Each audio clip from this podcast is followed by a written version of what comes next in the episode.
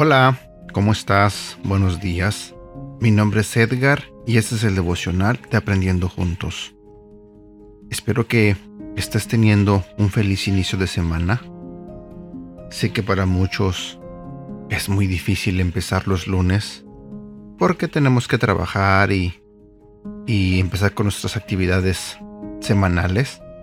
Pero siempre hay algo bueno en todo esto porque si te das cuenta y estás escuchando este audio, estás vivo, estás viva.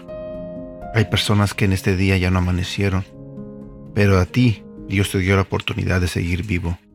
Así que no desaproveches esa oportunidad y haz que este día valga. No te malgastes en cosas negativas, no te malgastes en cosas que no tienen sentido.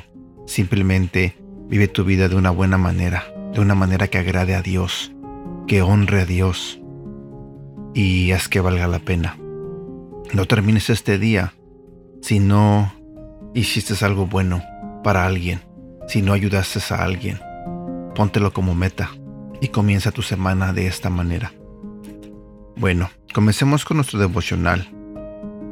Hora de decirte la verdad. Si vamos a la Biblia, en el libro de Proverbios capítulo 20 versículo 27 nos dice, el espíritu de una persona es la lámpara del Señor. Revela lo que hay dentro de cada uno. La mejor manera de salir de la culpabilidad es lidiar con eso. No lo entierres, no lo niegues o lo ignores. Necesitas enfrentarlo, y eso no es fácil. Huir de tu culpa puede parecer la mejor opción, pero siempre te alcanzará, no importa cuán lejos o rápido corras. No puedes escapar de tu culpa porque la traes contigo. Está en tu mente. Cuando finalmente disminuyes la velocidad, los sentimientos de vergüenza y arrepentimiento vuelven a aparecer. Dios no quiere que vivas con culpa. La culpa debería llevarte más cerca de Dios, no más lejos. La distancia crece cuando vives en la negación. La persona a la que mientes eres a ti mismo.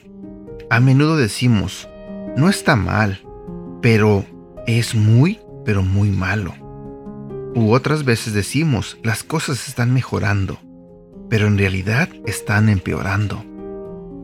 Para dejar de derrotarte a ti mismo, debes dejar de engañarte a ti mismo. ¿Cómo sería esto?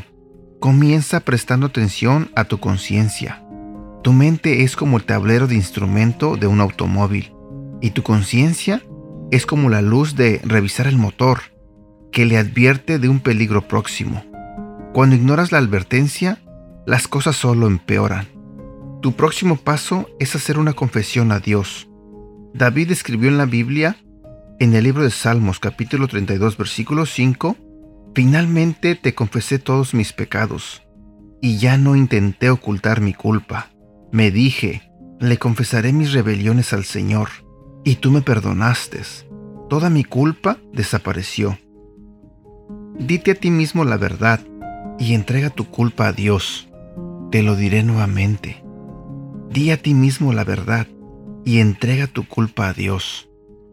Y bueno, espero que este devocional te haya gustado.